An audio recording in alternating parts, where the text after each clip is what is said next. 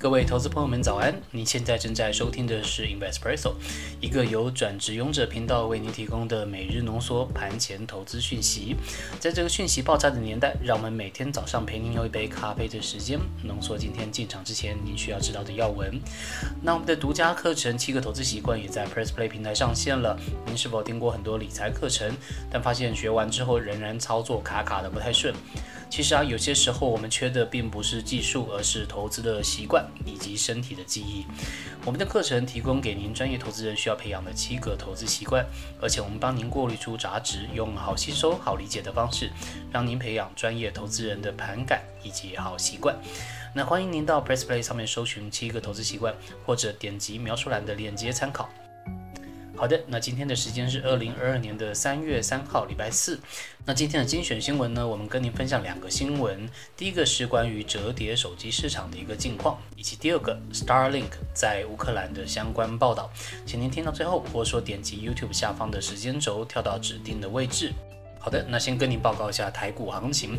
美股周二重挫，那台股呢其实也回档了。呃，电子族群呢都浮现卖压，拖累指数一度跌了将近一百多点。但是钢铁、塑化、食品等等传产股还是表现比较强势。中场呢，大盘跌幅收敛，三大法人合计卖超一百五十二亿元。那投信已经连二十一买了，那外资还是在继续卖。那土洋对坐的情势还是蛮明显的。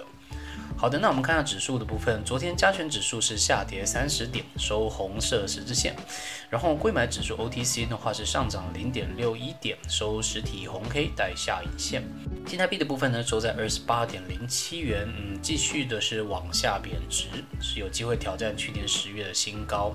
好，我们看下族群焦点的部分。昨天涨得比较多的前三名是食品、钢铁还有化学生计，跌得比较重的前三名呢是观光、电气机械以及贸易。百货，那从成交比重来看的话，前三名分别是电子股百分之四十九，航运百分之二十二，钢铁百分之六点二七。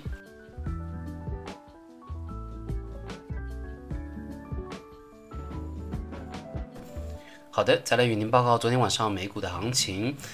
好，先跟您看一下大局的一个情势。那美国联准会呢，就是 Fed 已经决定要在三月升息了。那主席鲍尔呢，昨天晚上有暗示说，升息的幅度应该不会像部分投资人担心的那么多。然后呢，美股三大指数就大幅收高了。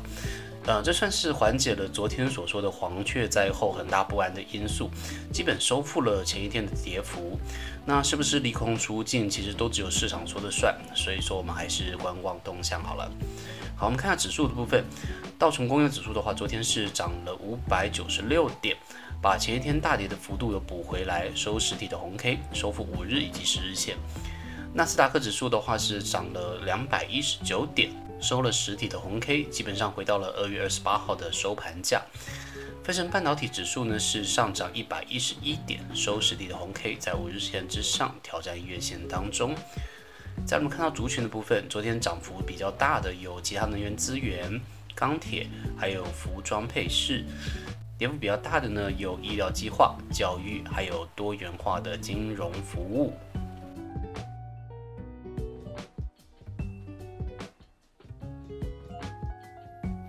好，那我们今天跟您分享的新闻呢有两则，分别是折叠手机市场以及 Starlink 在乌克兰的相关报道。那先跟您带来折叠手机的相关报道，由 Money DJ 的报道。那我们帮您总结为两个重点，分别是这个市场的增长速度以及各厂商的进度。首先，先报告一下这个市场的增长进度。那从日本的苹果情报网站 iPhone Mania 在三月一号报道，美国调查公司 DSCC 公布调查指出，在上个季度，也就是二零二一年的 Q 四，十月到十二月之间，全球折叠智慧手机出货量呢，大概是四百二十五万只，比去年同期大概增长了五倍左右。所以说看起来这个市场还是很明显在继续增长的。那我们看各厂商的一个进度，呃，各位其实不要被一些文章的标题党给吓到了，说什么三星已经有百分之九十六的市占率，那是因为主要的 player 都还没有进来，因为到上个季度为止，那抢进这个市场的只有四家供应商。可是预估呢，在今年的一月到三月应该会增加到六家，到年底的话就会增加到十一家。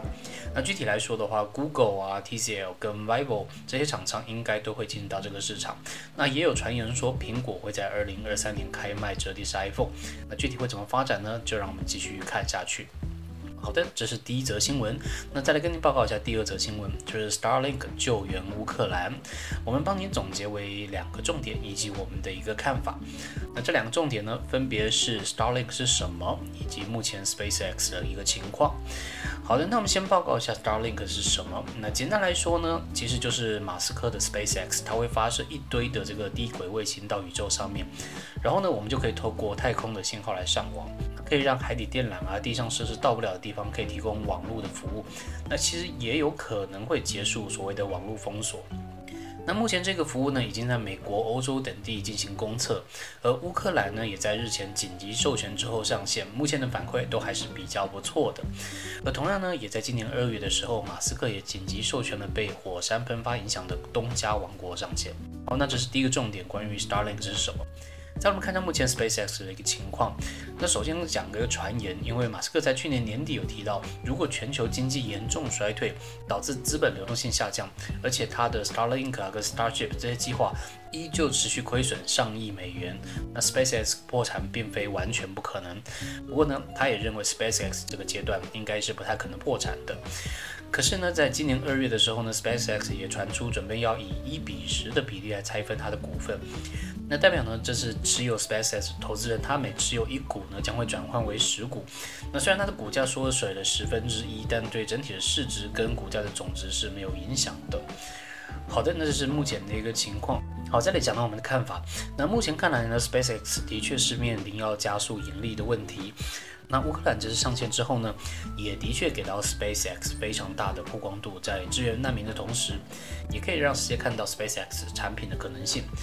所以说，我们建议可以持续的观望一下资金的动向。好的，那以上是今天与您分享的盘前要闻内容呢，我们都是整理引用公开的资讯还有新闻，不做任何的买卖进出依据。如果您对我们的节目有任何的建议，欢迎留言告诉我们。好，那我们再次祝您今天操作顺利，有个美好的一天。我们明天见，拜拜。